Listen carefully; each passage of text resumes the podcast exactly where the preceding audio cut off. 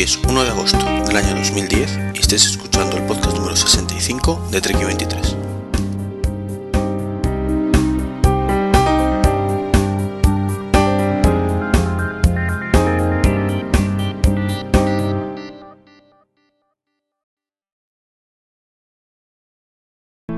Pues bienvenidos a este podcast número 65 en el que lo primero que quiero hacer es avisaros de que tengo la voz un pelín de dormida.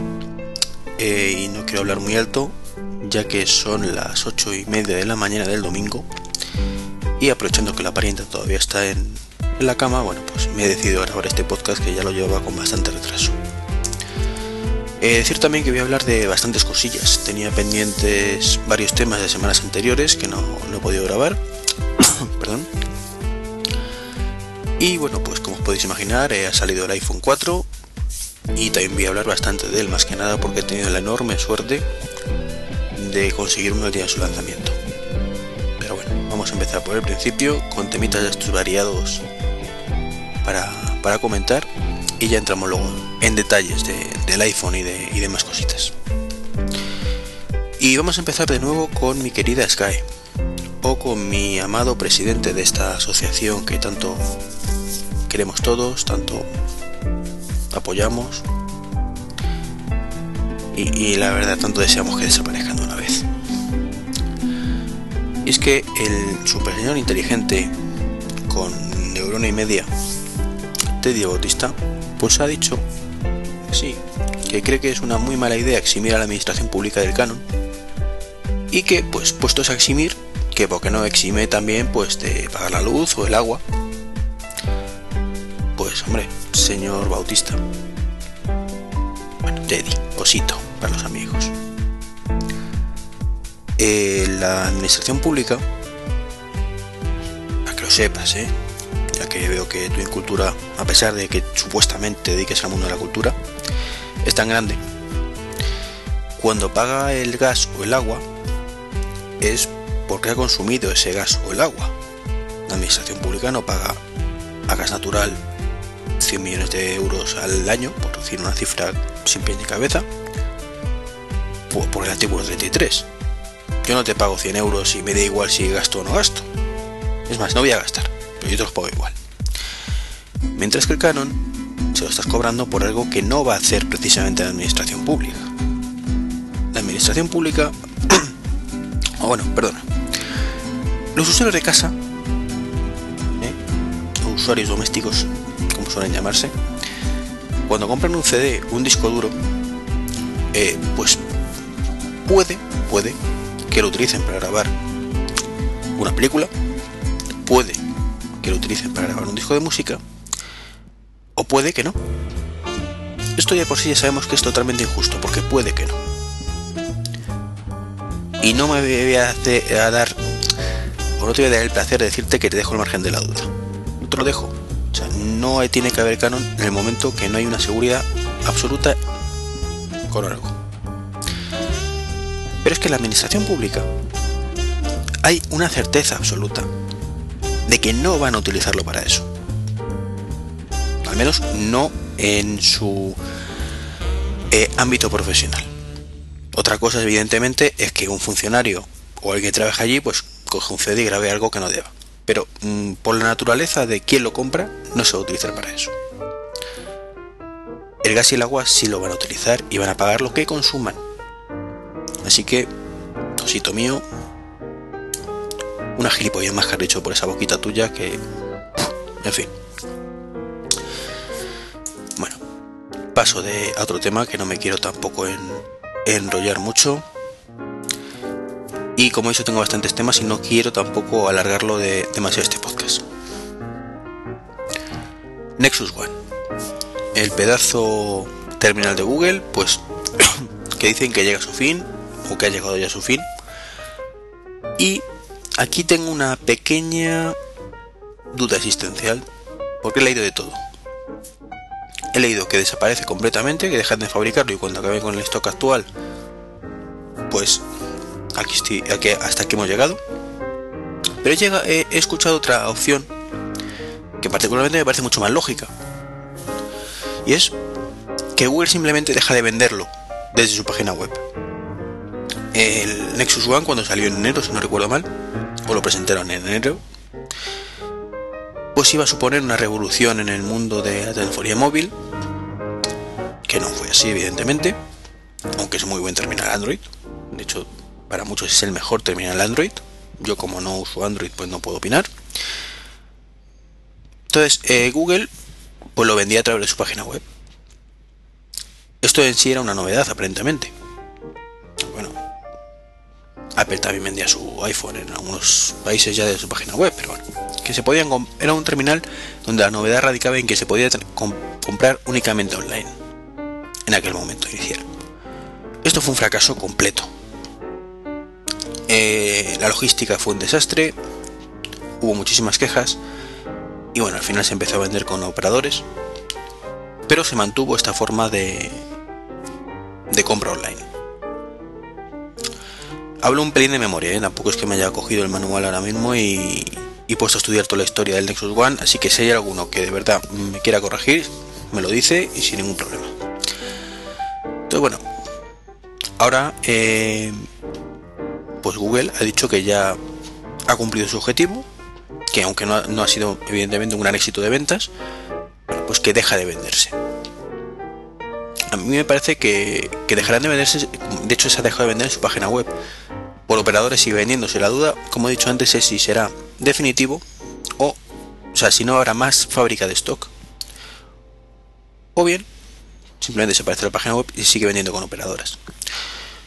Eh, yo creo que con operadoras, lejos, evidentemente, de compararlo con un iPhone o, similar, o con el Milestone cuando salió, bueno, en Estados Unidos, que era el, Droid, pues no, no, está, no está yendo demasiado mal, por los comentarios que de Twitter y cosas así, mucha gente le, le gusta o quiere comprarlo. Entonces, un producto que se está vendiendo relativamente bien, que desaparezca, y sin un sustituto, porque lo que sí que dijo Google es que no iban a hacer un Nexus 2, que ya el objetivo estaba cumplido, que era un dar un empujón importante a Android y, entonces bueno, pues que el Nexus 2 pues no existiría, seguirían con con su hoja de ruta habitual y es seguir eh, licenciando de forma gratuita, eso sí, el software a, terceros fabricantes. No, realmente el Nexus bueno era no de Google puramente, era de, de HTC, ¿no? Pero bueno, eh, la duda está ahí, veremos cómo, evoluciona durante estos meses. Particularmente me parece un error, porque el éxito del Nexus One radica en que es de Google. Independientemente de que sea muy buen teléfono o no, que creo que lo es,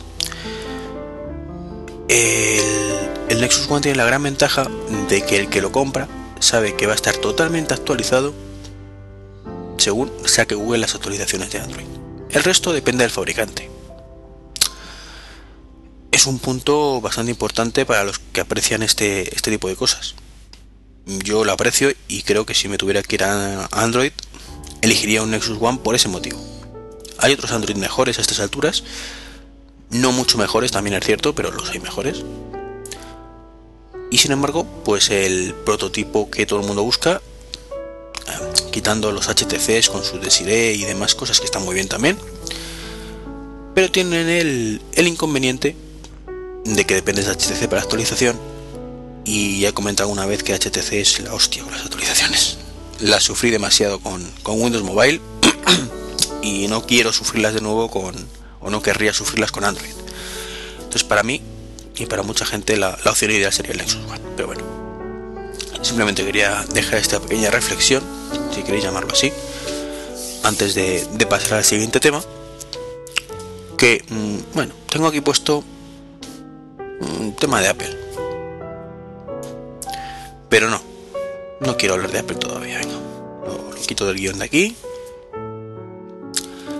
y lo meto más abajo. Y voy a hablar de nuestro amigo Microsoft. Microsoft que ahora pues ha dicho que quieren o, han anunciado, no, no lo han anunciado como tal, creo que es off the record, ¿no? Por debajo de, comentarios de oficina, ¿no?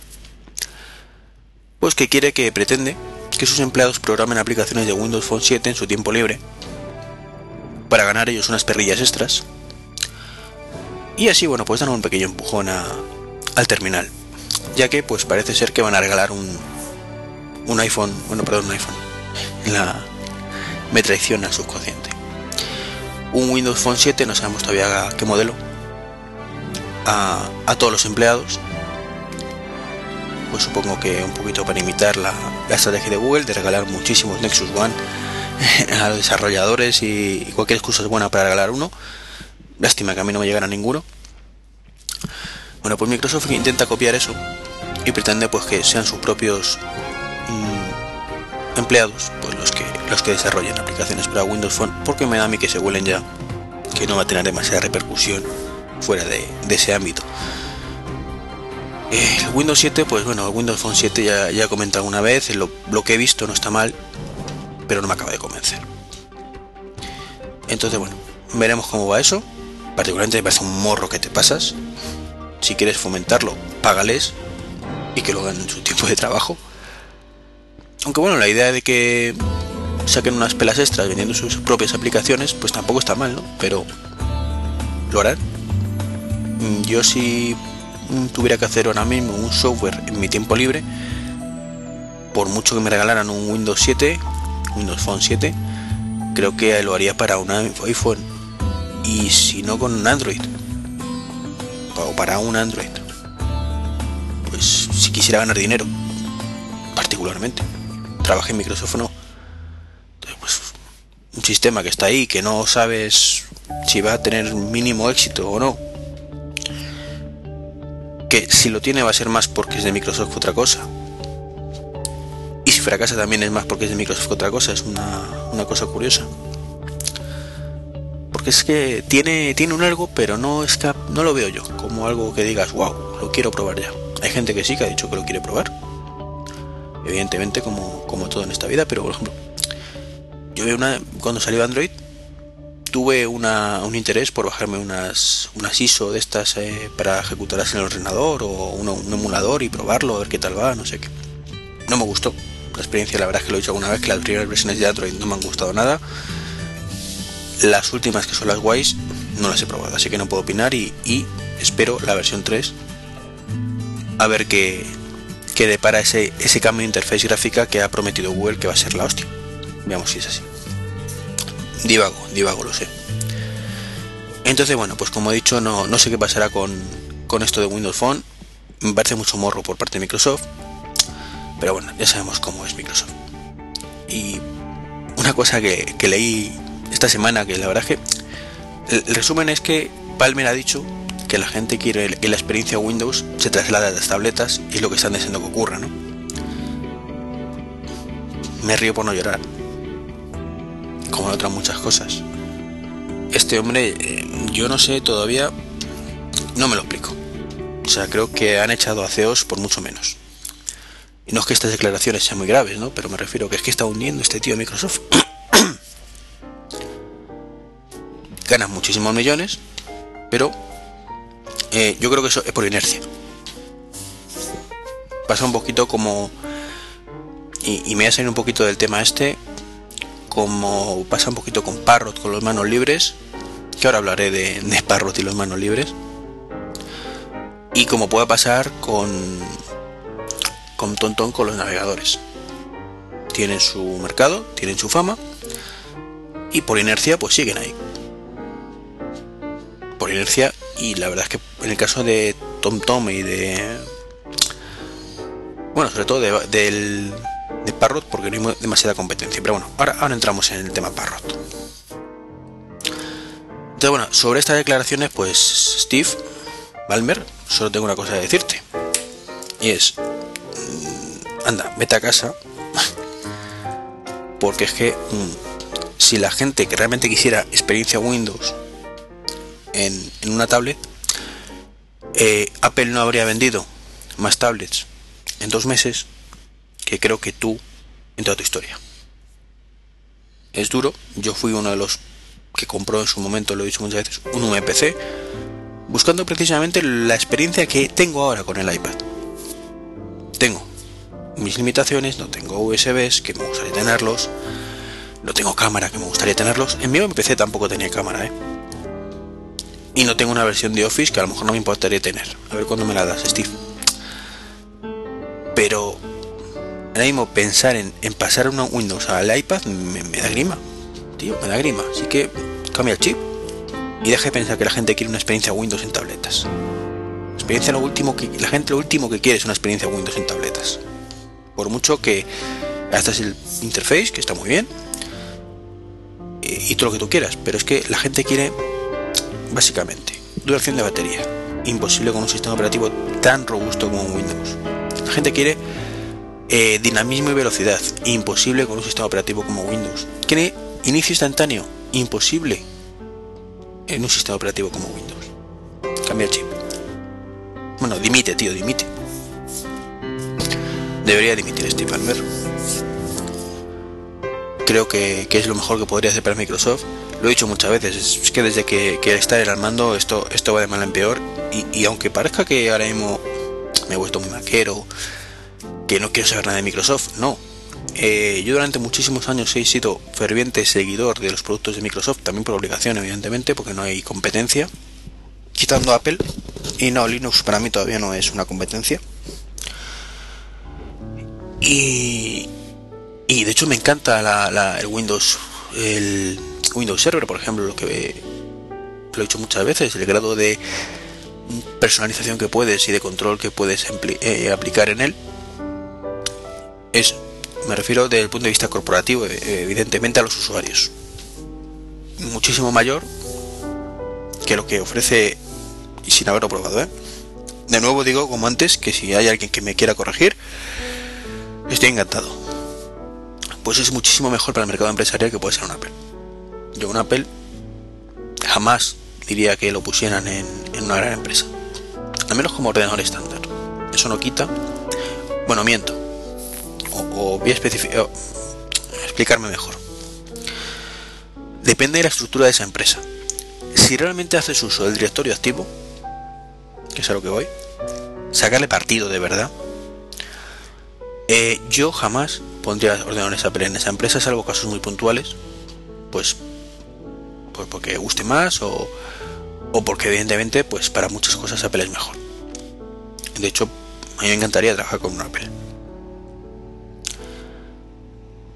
Pero eh, en una pyme, sin embargo, pues sí, diría, montate una red con, con ordenadores Mac, que, que, te va a ir mucho más sencillo y tú para el uso que le vas a dar, que va a ser crear cuatro usuarios dar cuatro permisos básicos y tal, te sobra. Pero claro, si utilizas realmente las ventajas del directorio activo, pues ya la cosa varía. No voy a entrar ahora mismo en tecnicismos del directorio activo, lo que puedes y lo que no puedes hacer. El que sepa de lo que hablo con el directorio activo lo entenderá. Y el resto, a ver cómo lo puedo explicar en una sencilla frase. El directorio activo y las políticas de grupo, a grosso modo, lo que permiten es eh, definir lo que puede y no puede hacer un usuario en su ordenador, de forma centralizada en un servidor, de forma que cuando entras con tu usuario en cualquier ordenador, pues se aplique tus, tus permisos y diga si puedes acceder al panel de control, a una serie de cosas o no, o navegar por internet, eh, o ver la red, un control muy muy personalizado, pero que desgraciadamente, al menos en este país, creo que muy poquitas empresas sacan partido realmente. empresa hay directorio activo y hombre, está ahí. Está ahí. Pero lo utilizan bastante poco. Sea, tienen 4 o 5 perfiles creados. Todos muy genéricos. No hacen, por ejemplo, no mapean las unidades de red. No, o sea, las unidades de red sí las mapean, perdón. No mapean las impresoras.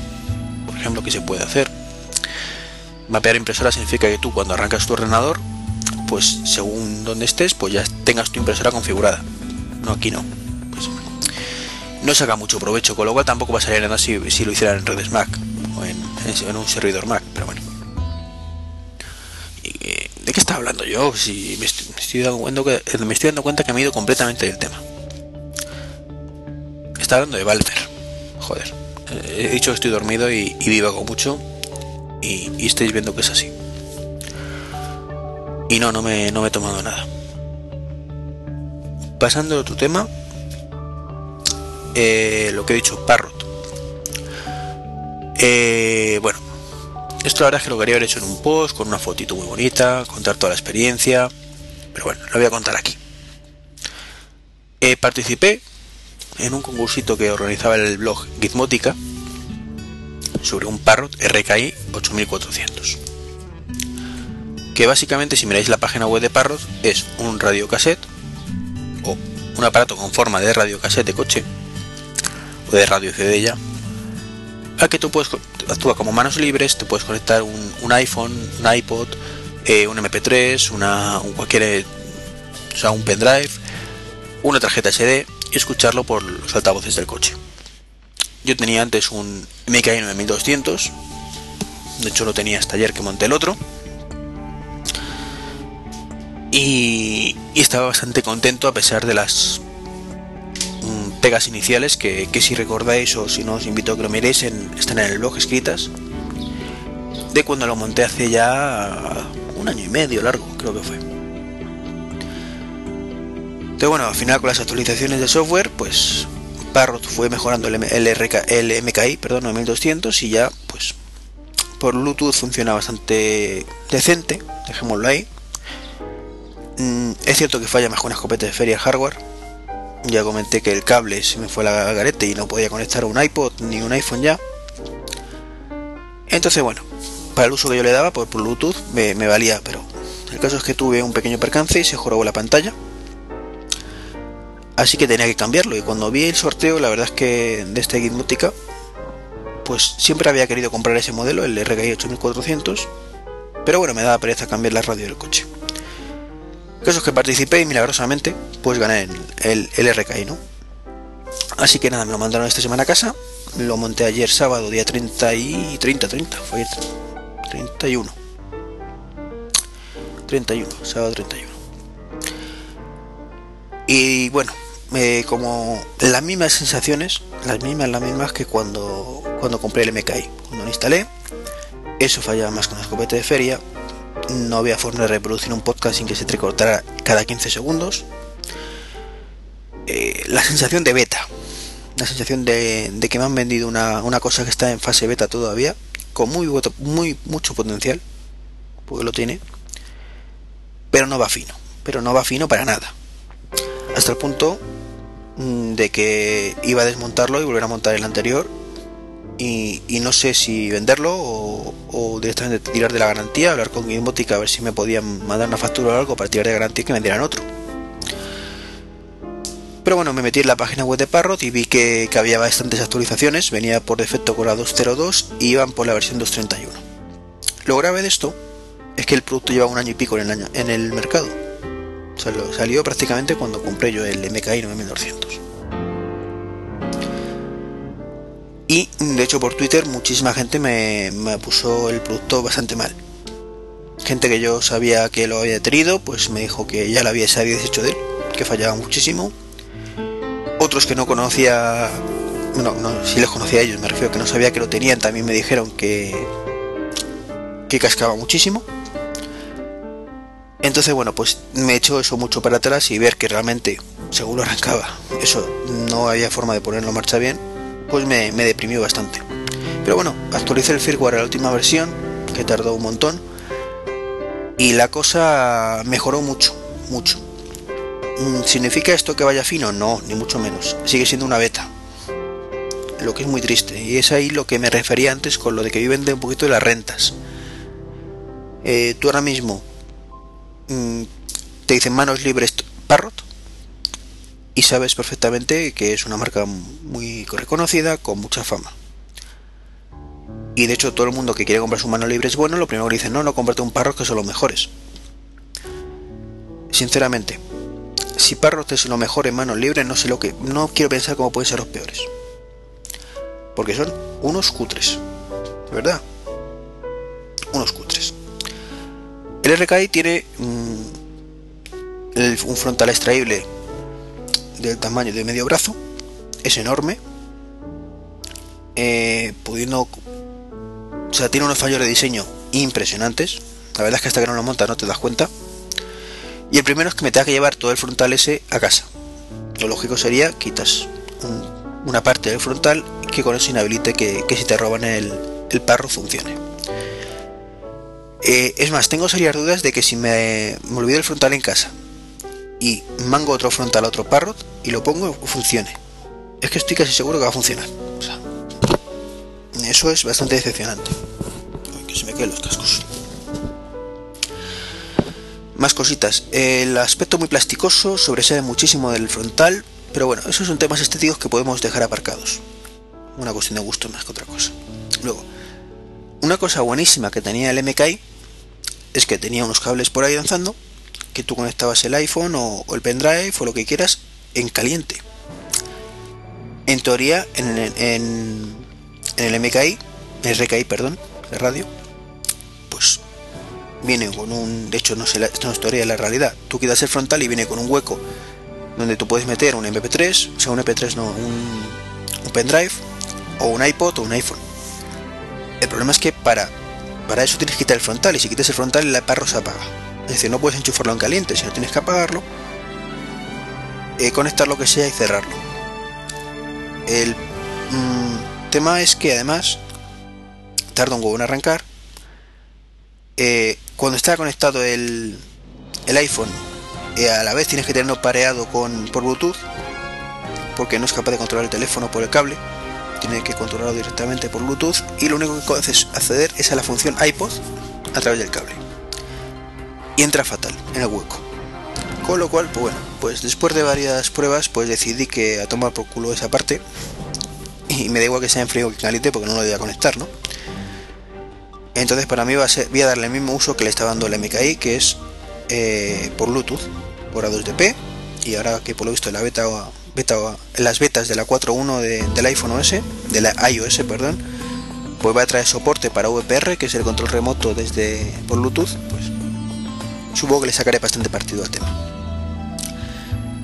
Entonces, bueno, esa sensación de, cutrerío, de beta, pues está ahí. Yo entiendo que pudiera ocurrirles con el MKI cuando compré el, producto porque era cuando salió. Lleva en el mercado dos meses o poco más. Pero después de un año y pico que sigan así, me parece lamentable.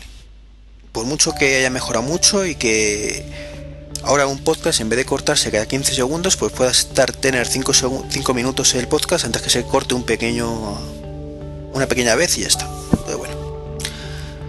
o la música igual. Pasamos de una situación insostenible a una asumible, ¿vale? La diferencia que ha habido. Pero, como digo, sigue sin funcionar bien. Eso sí, eh, un 10 para Gitmotica. Eh, jamás me, había tocado nada. Eh, no puedo hacer más que agradecer una y otra vez el tema.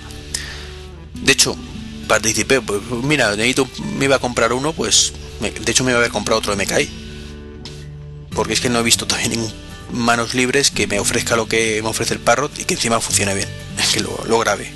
el problema es ese, que, que no ninguno que ofrezca ni lo mismo, pero que funcione mal, pues es grave, ¿no?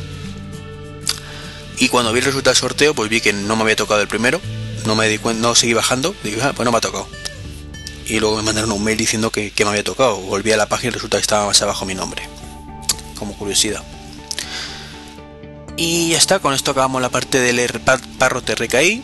Mm, si casca más lo diré, si va mejor os lo diré. Y si lo mando a tomar por culo también os lo diré.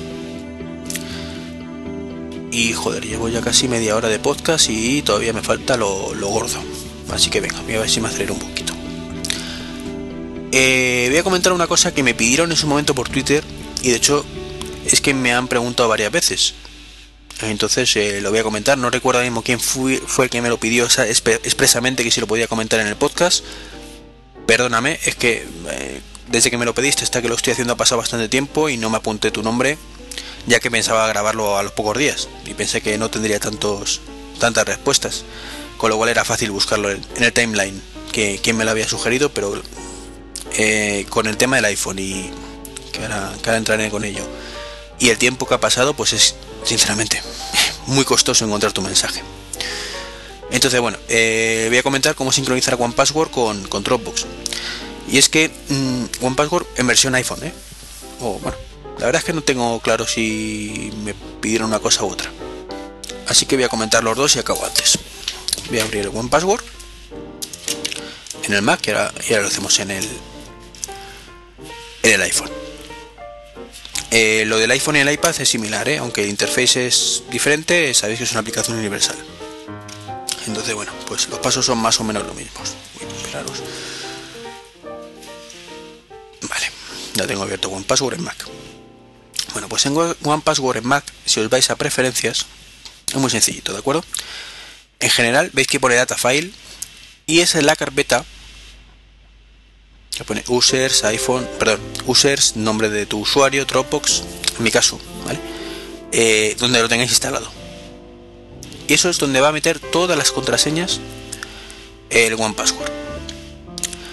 Pero veis un botón que pone Choose Another y otro que pone Move.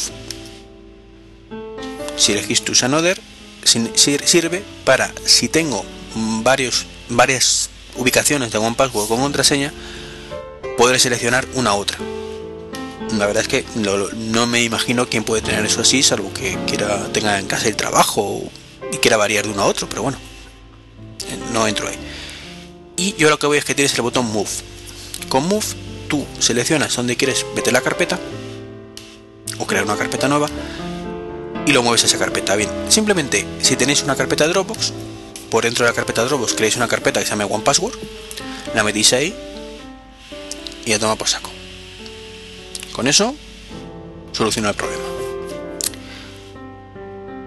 Eh, luego, cuando eh, eso es en, en, un Mac, Si os vais a otro Mac y queréis eh, seleccionar o queréis sincronizarlo con Dropbox también, lo que hacéis es pulsando el Choose Another, seleccionéis la carpeta de Dropbox, ¿de acuerdo? Esa misma carpeta y con eso pues ya tenéis a través de Dropbox se sincronizan los dos ordenadores y cada vez que hay un cambio en uno de ellos se pasa al, a la nube y se refleja en el otro cuando, cuando lo arranquéis y es que lo tenéis arrancado. Como veis es muy sencillito, ¿sabéis? El funcionamiento habitual de, Dropbox. Y con la ventaja añadida que OnePassword, y a diferencia por ejemplo de iPhoto por ejemplo, no deja archivos abiertos que mm, si se machacan se pierdan, como ocurre como, comenté con en el tutorial que hice de, sincronizar a través de ChronoSync eh, iPhoto. Aquí no, aquí tú puedes tener los dos abiertos a la vez, que no te va a afectar para nada. Entonces, bueno, con eso funciona muy bien. Entonces, ¿qué ocurre? Eh, es cierto que aquí yo creo que, que han hecho una cosa un poquito rara. Y es actualizado la versión de iPhone y ahora da soporte también para sincronizar con OnePassword. O sea, perdón, con OnePassword, con, con Dropbox. Mm, es lo suyo. A ver, es lo suyo. Lo, raro que no lo hubieran hecho antes. Que la sincronización fuera dentro de la misma red Wi-Fi y cosas de estas que no tiene ni pin ni cabeza. Lo que no entiendo muy bien es cómo lo han hecho. Y es que para que funcione, eh, tienes que actualizarte la, el One Password de los Macs a la primera, a la última versión. Y es que haciendo eso, te genera en, la carpeta Dropbox, a ver que lo abro, una carpeta más que se llama One Password Sync, que está vacía. Entonces no sé para y es y es compartida. Entonces no sé para qué servirá. Eh, el caso es que cuando salió la, primera versión, bueno, la actualización para, para el iPhone, eh, pues mm, no funcionaba fino. Mm, yo eh, actualicé, actualicé también la versión para el Mac, hubo gente que es cierto que sí le funcionaba, pero a mí no me funcionaba. Ha salido esta semana pasada una nueva versión que esta sí funciona sin problemas, ¿de acuerdo? La forma de configurarlo, que os lo digo a continuación, es exactamente la misma en ambos casos. Simplemente en una te daba problemas y en otra no. Es una vez que habéis entrado en que voy a, contaros en la parte ya iPhone vale que supongo que sería la duda existencial que había en ese momento. Abrís el, el One en el iPhone o en el iPad os vais a la opción More Settings. Y veis que pone Sync si no habéis configurado nada más que, que a través de PC ahí aparecerá por Wi-Fi entonces bueno si pulsáis otra vez donde pone Sync vale veis que aparecen dos opciones Dropbox y Wi-Fi podéis tener las dos habilitadas a la vez. Yo particularmente sincronizando a través de Dropbox me parece ridículo querer hacerlo a través de Wi-Fi. Entonces yo pulsaría en Wi-Fi y lo deshabilitaría. Y a continuación pulsáis en Dropbox, lo habilitáis, os pide ya la, vuestra clave y contraseña de Dropbox y ya está. bueno, miento, a continuación al final creo que os, pide también la clave maestra, que es una de las cosas que me fallaba en la versión anterior es que por mucho que metía la clave maestra de los Macs, ¿de acuerdo? Del, del One Password para Mac, aún metiéndola bien, estaba segurísimo que era correcta, decía que no, no podía sincronizar. Esto ya como digo se ha solucionado. Y que de esta manera, bueno, pues aunque no he hecho muchas pruebas, pues no da errores y aparentemente está sincronizando. Espero que con eso pues os haya servido de ayuda a los que todavía si, si, no lo habéis visto pues no habéis probado la, sincronización a través de Dropbox. Eh, si no tenéis Dropbox, eh, ¿a qué estáis esperando? O sea, es una herramienta buenísima, buenísima, aunque solo sea para esto, ¿de acuerdo? Si no tenéis la cuenta, os invito a que os paséis por, por el blog. Eh, pondré también el enlace en el post del podcast. Y os deis de alta con una invitación o una referencia a una dirección que, pongo ahí. ¿Por qué? Porque con esto eh, vosotros tendréis más espacio y yo también.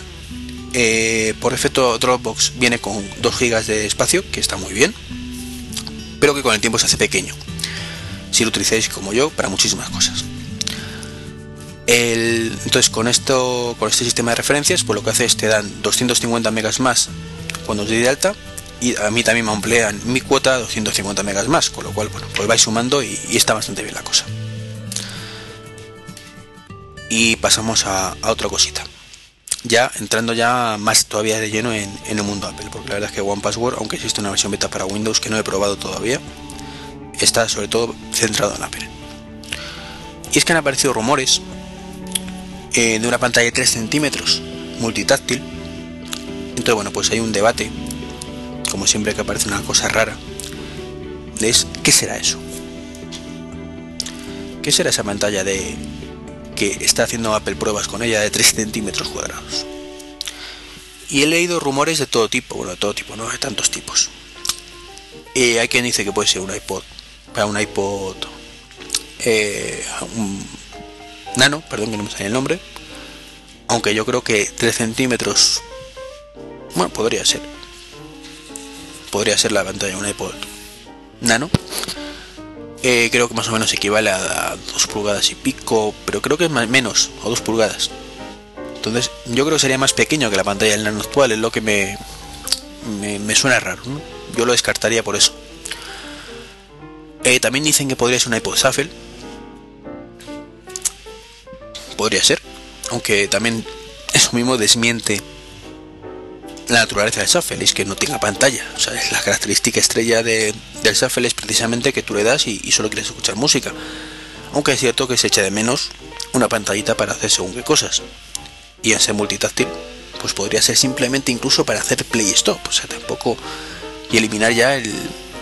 O poder usar los controles que tienen los cascos, también en el propio Shuffle, que es una de las críticas que tuvo el modelo anterior. Y luego eh, mi favorito, particularmente que me encantaría, aunque creo que no va a ser ni de coña, es el iWatch, un, un reloj. Un reloj de 3x3. Eh, me parece muy tocha la pantalla por un reloj. Un pelín tocha al menos. Pero me encantaría un reloj de Apple. Te os lo juro que sería la leche. Multitáctil, no pretendo ni mucho menos como se puede imaginar la gente, o os podéis imaginar que, sea una pantalla multitáctil donde puedes hacer lo mismo que en un iPhone, por ejemplo. Pero si te puedes encontrar, por ejemplo, con que fuera un iPod Shuffle incluido en el reloj, con unas funciones de iPod mínimas. Y sobre todo para mí, que eso no sería demasiada utilidad. La, utilidad estrella sería sincronización, por llamarlo de alguna manera, con el iPhone. Que yo, por ejemplo, pudiera colgar y descolgar llamadas desde el iPhone, o sea, del iPhone desde el reloj, que pudiera ver cuando tengo un mail, aunque no pudiera leerlo, ya que eh, el iPhone tiene ese sistema de notificaciones sumamente malo, ganaría muchos puestos con un reloj de, de pronto, pues vibra el reloj, veo, hostia, tengo un correo, voy a el iPhone que lo veo eh, control remoto de la música, como he dicho antes, eh, bueno, y, funciones que, bueno, que, se puedan ocurrir. Yo tampoco pido mucho más. Las habituales en reloj, que me dé la hora, cronómetro, y eso sí que es acuático. Eso para mí es muy importante. Pero bueno, como digo, es una cosa que creo que Apple no va a sacar. Desgraciadamente, ojalá me equivoque. Además, mira, me pasa como en el MKI, como en el Parrot. Que, es que sufrí un accidente y se me ha roto y necesitaba uno nuevo. Y el reloj que habitualmente usaba, que era un Lotus, bueno, pues también no, no sufrí un accidente, me cambiaron la pila, supuestamente tiene eh, pagué para que siguiera siendo acuático, pero meterme en la piscina con él se ha mojado, así que bueno, ahora tengo que buscar el ticket y, y ver si me lo arreglan. Entonces bueno, me vendría muy bien ahora, es un buen momento para cambiar de reloj. Y bueno, ¿qué pensáis que, puede ser eso, aparte de eso? Aunque la verdad es que esto es un rumor que salió hace unas tres semanas y no se ha vuelto a decir nada. Entonces bueno, lo mismo ni, existe ni esa pantalla. Vete tú a saber. Lo que sí, sí existe es que ha salido por fin el Magic Trackpad, junto con una actualización de prácticamente toda la gama de todo, menos la Mac Mini que, que sabéis que se renovó hace escasamente un mes, un mes, mes y medio, dos meses. Bueno, pues han renovado, aprovecho para comentarlo, el, los iMac. Los han puesto más potente, más, bonitos no, porque ya lo verán. Y no han cambiado nada más que los micros, la memoria me parece que la han aumentado y no sé si la gráfica y el disco duro. Lo de siempre, vamos, actualizaciones de estar de típicas. Por fin han anunciado renovación de los Mac Pro. La caña de España, caros de narices, eso sí, muy caros. Y muy potentes. Después de casi, no, de más de un año y medio prácticamente sin, sin renovarlos, por fin lo han actualizado. Eh, ha sacado un cargador de pilas Apple. La verdad es que es muy gracioso, ¿no? Porque las especificaciones te pone que hasta puedes cargar pilas de otros fabricantes pilas recargables, una cachondada. Eh, dicen que es el más mm, el que más optimiza del mercado. Ya sabéis como es Apple que siempre son los más en algo. Entonces, bueno, que si lo tienes conectado, pues que no consume. Salvo que esté cargando, mientras que otros supuestamente sí consumen. Pues vale, mejor. Reciclables y todo el tema. Hace gracia lo de que es capaz de, cargar pilas de otros fabricantes. Es que manda huevos si no fuera así, ¿no? Pero supongo que Apple es consciente de que tiene la fama que tiene, ganada pulso de que sus productos funcionan y punto con ellos mismos. Entonces, bueno, para que no, se asuste nadie y no mm, eliminar la posible duda. Y ha sacado por fin el Magic Trackpad. Eso que todo el mundo, desde que salieron los, los MacBook de aluminio de hace ya dos años, pues asumimos que antes o después tendría que, llegar. Y es un trackpad más grande además que el de un MacBook para, para usarlo con los iMac o los Mac Mini. Hay una cosa que, me parece que leí que tampoco la verdad es que me molesta en comprobar. Y es que creo que por defecto te viene ahora mismo ya el, iMac nuevo con, el trackpad. Y que no puedes cambiarlo por un ratón. No sé si podrás cambiarlo o no. Me choca, me choca particularmente que no puedas cambiarlo por un Magic Mouse. Y, bueno, Magic Mouse también es multitáctil, pero bueno, mm, donde es un trackpad que se quite el Magic Mouse en el aspecto multitáctil porque eh, te ofrece mucho más funcionalidades es una de las carencias que tiene el Magic Mouse que nunca entenderé aunque es cierto que cuando coges un ratón eh, te da menos margen de movimientos que, un trackpad aunque es más rápido para mover desplazarte de, un lado a otro de la pantalla. Entonces bueno cada uno que, utilice lo que más le guste incluso los dos creo que puede sincronizar a la vez con el Mac y ver qué tal. Particularmente como cada vez utilizo menos el, iMac y, utilizo más el iPad para, navegar, pues me da igual, me quedo con el ratón y ya está, no, hago diseño gráfico y, ni nada por el estilo. Donde pueda sacar un poco más de partido quizás el trackpad. Entonces bueno, yo no, de momento no tengo intención de hacerme con uno. Eso no significa que pasado mañana no diga tengo un Magic Trackpad. Cosa más rara se ha visto. Pero bueno, era un lanzamiento que era cuestión de tiempo que ocurriera lo raro hubiera sido que no. Me, ha hecho gracia leer en varios blogs que yo ya lo había dicho. Joder, es que tío, es que es lo lógico. O sea, ¿a quién? De verdad, si alguno de, los que escucháis el podcast, mm, cuando, cuando Apple lanzó el MacBook Unibody con el trackpad aluminio multitáctil, no pensó que eso en algún momento pasara al PC, o sea, a la gama Mac, que levante la mano y me lo diga. Porque yo creo que es algo que todo el mundo pensamos. Ojo, que no digo que el que no lo pensara es que le pase algo, este tonto, no, no. Ojo, no, no estoy, es una crítica en ese aspecto, ¿no? Simplemente la crítica es que predecir esto no tiene ningún mérito. a ver si nos entendemos. O sea, mérito tiene la predicción de Valen de, de Magníacos de con dos años decir que, que, el que el iPad pues iba a, a anunciarlo Apple en la Magwell del 2010. Eso tiene mérito. Decir que el Magic Trackpad iba a salir en algún momento, pues chicos, ¿qué queréis que os diga? Que os dé un sugus a los que hemos acertado. Pues bueno, pues venga, os llegan un chicle. O un sugo, lo que preferáis, pago yo. Y ya entramos en, en, terreno guay, venga. Ya con tres cuartos de podcast, que sería suficiente como para parar ya. Pero no, no voy a dejar con la miel en los labios. Aunque tampoco voy a hacer nada del otro mundo, ¿no? De, y voy a hablar ya directamente del iPhone. Pero antes del iPhone 4, voy a hablar del iPhone anterior. Y no me refiero al 3GS, sino el iPhone anterior que tuvierais. Puede ser el 3G o el 3GS. Yo oficialmente tenía el 3G aunque eh, realmente mi iPhone era un 3GS, ya que eh, mi mujer, o en aquel momento mi novia, se había cogido el contrato, como comenté, y yo me había quedado con ese teléfono y le había dado mi 3G. Entonces, bueno, acababa mi contrato con Movistar el día 11 de julio y volví por fin a intentar que me lo liberaran. He perdido la cuenta de cuántas veces lo intenté, creo que era la cuarta vez, pero bueno. Y esta vez al final me la ha liberado, o sea, es una cosa importante. Es cierto que ya habréis leído esto en, un montón de blogs, con lo cual lo que voy a decir tampoco quizás sea ya tan emocionante o, o, no sé cómo decirlo, o importante o, vital, vital no hay nada. Y, lo digo rápidamente porque ya lo sabréis todo, ¿no? Desvelador es la palabra que, estaba buscando. Eh, llamé a Movistar y como fue el mismo día 11 de julio, no sé si fue el día 11 o el 12, pero ya había terminado mi permanencia.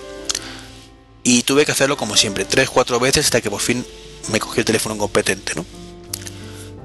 Y digo eso porque eh, he leído, y, de hecho lo he comprobado, que ahora mismo Movistar hay muchísimas... Igual que nos quejábamos de que hace unos meses llamabas y te lo cogía gente de extranjera, sin, sin conocimientos de lo que te hablaban y, y tal, ahora ya te lo van cogiendo cada vez más españoles. Bueno, puedo deciros que son igual de incompetentes, en algunos casos, en otros no. Pero es que en otros tampoco eran incompetentes los extranjeros, ¿no? de lo que siempre os hemos quejado es de la incompetencia, da igual la nacionalidad. Y en algunos casos eh, son igual incompetentes, pero encima son bordes. Y eso es algo que a mí me jode mucho. Y es, no tienen ni puta de lo que te están hablando, y encima te quieren tachar a ti de, idiota por decir esas cosas. Entonces, una falta de educación total. Ahora comentaré un caso y, después comentaré una anécdota que me pasó con el 4. Eh, y es que cuando llamé me llegó a decir el operador españolito, así, con su par de cojones bien gordos, que, que, le estaba contando de liberar un iPhone. Que, que los iPhone no se liberaban que era un contrato de exclusividad que tenía Movistar y que no, no, no, que eso no se liberaría nunca. Pero en aquel momento tienes que contar hasta 10, decir, mira, vale, perdona que te haya molestado, no lo sabía, colgar y volver a llamar, ¿no? O, decirle de todo. Decir, pero tío, mmm, vete a tu casa y, deja de mal informar a la gente porque no es normal. El caso es que la llamada siguiente, después de hablar con este incompetente, pues mira, hablé con una persona bastante competente, era extranjero esta vez, para que veáis que hay de todo en esta vida. Y, y ya me, me, dijo que iba a solicitarlo. Dice en un ratito conéctalo eh, al iTunes con una tarjeta que no sea la de Movistar. Y se te desbloqueará el teléfono. Eso mismo me habían comentado tres días antes o dos días antes la, la otra persona. Que empecé el día 12 y creo que lo liberé el día 13. El día 13 o el día 14. Entonces, bueno, pues. Eh, la verdad que no recuerdo el día exacto. Eh, la vez anterior ya lo había hecho, lo había conectado, no había forma de liberarlo. Y esta vez, pues bueno, conecté. De hecho, había leído que había que restaurar con la tarjeta de otro operador. Bueno, un rollo, pero es que a mí, te lo digo de verdad, restaurar un iPhone cada día me tira más para atrás. es que se tira toda la tarde luego cogiendo la información. En mi caso, porque tengo todas las fotos mías metidas, entonces hasta que se pone a convertirlas, a meterlas, no, me gusta. Entonces, bueno, pues no estaba dispuesto a restaurar. Pero con este el iPhone, con un iPhone 3G, con una tarjetita que tenía yo de otro operador, Inmediatamente se descargó unos ajustes de operador, creo recordar, nuevos. Y ya está, voilà. Funcionó. O sea, simplemente llamáis, os pedirán el email, le dais y en, en un ratito conectáis el iPhone al iTunes o si no al día siguiente si queréis. Con una tarjeta que no es vuestra, que no sea la de Movistar quiero decir. Y con eso automáticamente se libera, si lo han hecho bien. Si dos o tres días sigue igual, es que han hecho algo mal, los de Movistar. Porque es que a mí, es verdad que no, lo he dicho. La primera vez que me lo hicieron me dijeron que no, que eso que tenía que hablar con Apple. Y después, o sea, para ver cómo lo conectaba, que yo no sabía. Entonces Apple me dijo que, que, le estaba hablando, ¿no? Que yo no, no, no hacía nada para liberarlo. Que era Movistar, que activaba no sé qué, y en el momento que lo conectaba funcionaba. Que no me haya funcionado, que yo no tenía que hacer nada más. Y bueno, eso es el fin, por fin, después de un año y pico, de la odisea para liberar un iPhone, el 3G. El año que viene sufriré lo mismo, supongo, con el 3GS de mi mujer. Pero bueno, ya lo tengo libre. Y con el iPhone libre y sin ningún contrato, pues salió el iPhone 4. Eh, yo la verdad es que me quejé muchísimo por Twitter, en el blog, del desastre de, del lanzamiento que estaban haciendo eh, eh, hay una cosa que, creo que me, he equivocado y es el tema del stock, que iba a ser muy poquito, muy poquito, muy poquito, como pasó el año pasado con el 3GS o el anterior con el 3G. Y parece ser que, sin ser bueno, no ha sido tan malo. Así que mini punto a favor de, Apple en este caso.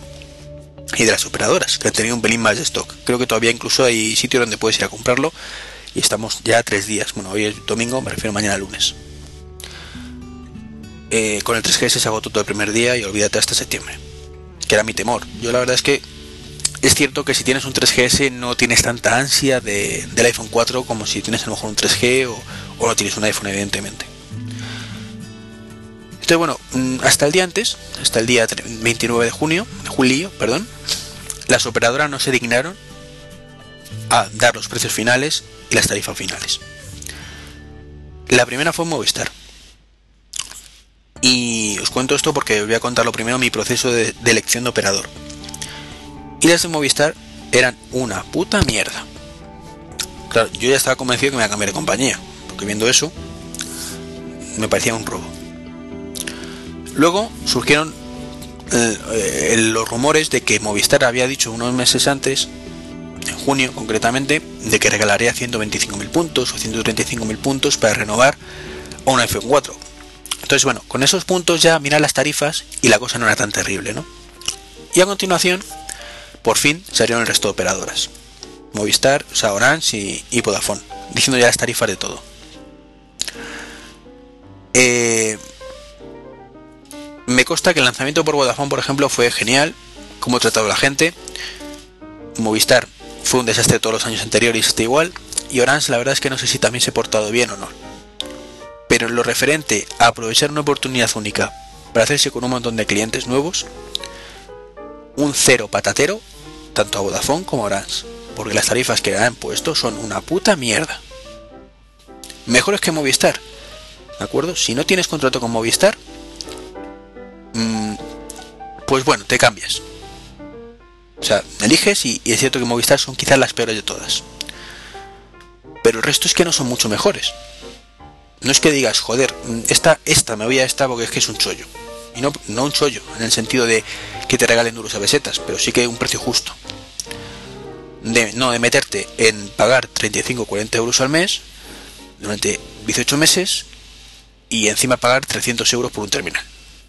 Es un robo. Entonces, como todos lo han hecho mal, yo decidí en su momento, yo decidí dos cosas. La primera, si me daba los 135.000 puntos, que me quedaba en Movistar. Porque es que yo estoy pagando la tarifa de Premium Plus del iPhone que me permite tener el iPad también con conexión a internet. Y durante un año no pago la tarifa de 3 euros extras para por ese servicio. Entonces, claro, si hay que valorar todo. Y es, si pierdo es, eh, si me paso otra compañía, pierdo la conexión en el iPad y tengo que hacer otra cosa para navegar desde el iPad. Y hay que sumarlo también al coste. Entonces, bueno, haciendo números, al final había después de 18 meses o 24 meses, dependiendo con quién lo hicieras, que en esto Movistar solo es peor, 24 meses, el resto 18,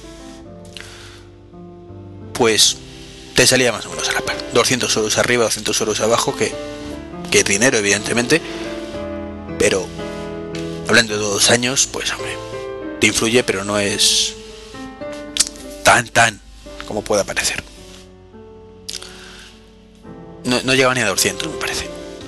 Dependiendo también la tarifa de Movistar que cogieras y tal. Es que los 200 euros incluyen el iPad, ¿vale? Que es a lo que voy, que, que no era tan fácil cogerlo, porque dice, suponiendo que incluso lo valore libre, suponiendo que gasté la mitad en llamadas en otras compañías que Movistar y, todo el rollo.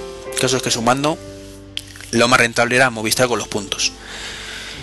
Y tenía claro que si no te era como Movistar con los puntos, lo más probable es que me cambiara de compañía. Lo que no sabía si era Orange o Vodafone.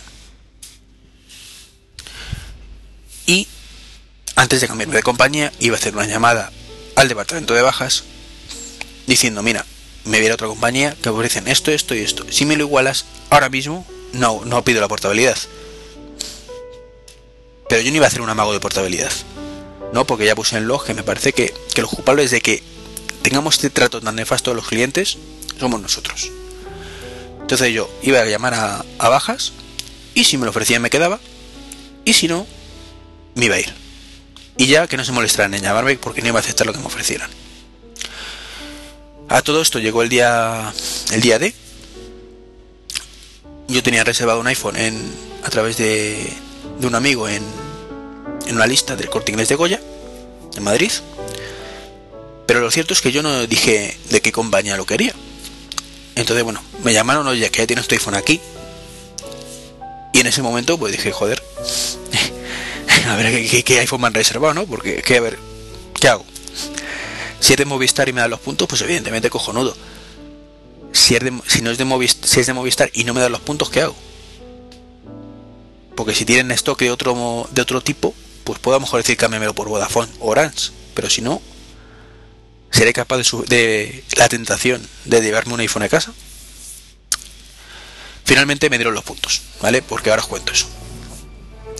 Eh, los mundos los daban únicamente, que ahí es donde estaba el tema, que había mucha polémica, en zona azul. Eh, normalmente zona azul es lo que utiliza Movistar para renovar los móviles, pero con el iPhone pues han hecho la picho un lío a la mucha gente, yo el primero, y te hacen precios para tarifa azul, precios para iPhone con 9 y 15, precios para iPhone con 9 y 25, 925 y 915 me refiero a voz y datos. Y dos más. No sé si, si 39 o, o algo así. Lo curioso es que la, la, tarifa de eran todo 24 meses menos zona azul, pero salía más caro por zona azul. No tenía lógica que fueran 18 meses con zona azul y con el resto 24. Porque vamos a ver si es una persona que contrata una tarifa de 25 euros, lo normal es que tenga menos coste el terminal o menos tiempo el, la, permanencia. Pero bueno, el caso es que era así. Eh, joder, cómo me estoy enrollando. Abreviando un poquito que gerundio. Pero bueno, al final lo hice por zona azul, que en zona azul sí te daban los 135.000 puntos extras y al parecer en el resto no. Zona azul, ¿qué significa? Para eliminar dudas. Significa que te renuevan el móvil a cambio de los puntos que te están pidiendo y, sobre todo, dinerito. Tú pagas puntos y dinero y tienes el móvil nuevo. Y tu contrato, que ahí es donde radica la diferencia con el resto, no varía lo más mínimo. Tú sigues con tu tarifa habitual de datos y tu tarifa actual de voz. La que tengas, no te va a variar nada. Eh, yo lo primero que pedí fue la tarifa de 25 euros, que es la que tenía. Claro, cuando iban a dar de alta, la tarifa decían que no. Que ya tenía otro, otra tarifa asociada a ese contrato y que no me podían dar de alta. Yo, claro, me quedé sorprendido y sobre todo bloqueado cuando me dijo el vendedor que tenía que llamar a Movistar para dar de baja esa tarifa de datos y que me dieran de alta otra vez la tarifa de datos. Digo, pero ¿qué me estás contando? O sea, ¿cómo voy a tener que llamar a Movistar para decir, oye, quítame la tarifa que tengo, que voy a contratarla dos minutos después la misma? Debería ser automático. Y el truco estaba en eso, y es que como ya tenía una tarifa contratada, yo, salvo que quisiera aumentar mi tarifa o reducirla, en este caso quería mantener mis 25 euros, perdía, no tenía esa opción. Entonces tuve que tirar por los puntos de, de zona azul, donde sí me daba los 135.000 puntos. Así que estupendo. La parte negativa, que cuando te dan 135.000 puntos, eh, y eso no te lo cuentan, te sube la permanencia a 24 meses. Y con esto entro en otro tema que iba a decir los operadores que he dicho antes que iba a comentar después. Eh, y es que no me di cuenta en ese momento, cuando firmé el contrato, de que la permanencia ponía 24 meses en vez de 18, como aparentemente ponía en la web. Cuando llegué a mi sitio, a, mi trabajo, porque esto lo hice a mediodía, me lo comentaron por Twitter de 24 si pone 18. Dije, coño, es verdad. El caso es que me suena que voy a poner 24, lo miré y efectivamente son 24 lo que he firmado. Y sin embargo en la web pone 18. Así que llamé a Movistar. Y Movistar, pues, como siempre, tan amables ellos, me dijeron que es que no, que es que la web estaba mal. Y que la permanencia con un iPhone siempre había sido 24 meses. yo me quedé con cara gilipollas. Y no, vamos a ver, si con el 3GS eran 18 todo. Y en la web pone que son 18 meses para tarifa eh, por puntos, zona azul, ¿cómo me puedes decir que son 24? No, es que la, página web debe estar mal. Digo, pero vamos a ver. Es que pone que son 18. Entonces, tú no me puedes decir 18 que está mal. Tú me lo tienes que cumplir porque si no es un engaño. Y me pasaron con un operador que supuestamente era un jefe. Españolito y con una prepotencia que no le mandé a tomar por culo de milagro porque soy como soy. En plan chulesco, diciéndome que, que no, que eran 24 y que si no estaba conforme, que por qué había firmado. Y yo le expliqué, mira, es que estaba buscando cuando pedí la tarifa de, 25 euros y ponía 24. Y luego, pues sinceramente, con el cambio de aquí para allá, que esto no es, que esto cual, no me di cuenta de que eran 18 que ponía en la web. Pues poco más y me insinuó que era gilipollas yo, que era un normal por haber firmado eso si no estaba de acuerdo. Y que para variar la tarifa, pues que ellos no me la podían variar, la permanencia, perdón, que tenía que ir al al distribuidor donde lo había comprado y si querían ellos variármela si es que podían, o si no, que devolviera el teléfono y tantas Pascuas. Digo, pero vamos a ver, me estás diciendo que tengo que ir a, devolver el teléfono para comprarlo otra vez. Porque tú no me puedes verificar la permanencia. Y dice, no, no, es que la permanencia está bien. Vamos a ver. Contando hasta 10 otra vez. Que la web pone que son 18 meses. No, pero es que no cumplir las condiciones de la web. Digo, pero ¿qué condiciones? Si no pone ninguna condición solo pone permanencia 18 meses. Que no, que no, que tiene que poner eh, condiciones para que cumpla esos 18 meses. Digo, joder, métete tú en la web y lo miras. Y, ya cuando me dio su respuesta, ya cagate. No, no, es que nosotros no podemos acceder a la web. O sea, eres de Movistar y no puedes acceder a la web. Y me estás diciendo que yo no estoy... que, que por qué eh, mm, firmo algo que no, que no estoy convencido. Venga ya, hombre. El caso es que, mira, por no discutir y no por una reclamación, colgué a este gilipollas, porque que no tiene otro nombre. Es que una prepotencia, o sea, yo puedo estar equivocado, evidentemente. Pero un prepotente que, espero de verdad que lo echen a la puta calle a, aumentar el paro. No, no le deseo mal a nadie, pero ese tío me, me los infló bien. Me fui a la tienda donde había comprado el corte inglés. Se lo comenté a un dependiente que estaba allí. Y el dependiente, en 5 segundos, me, me, contó todo por qué. O sea, no, entiendo que un dependiente, que ni siquiera es de Movistar, sepa más que un tío que eh, supuestamente, está ahí para eso. Pero bueno.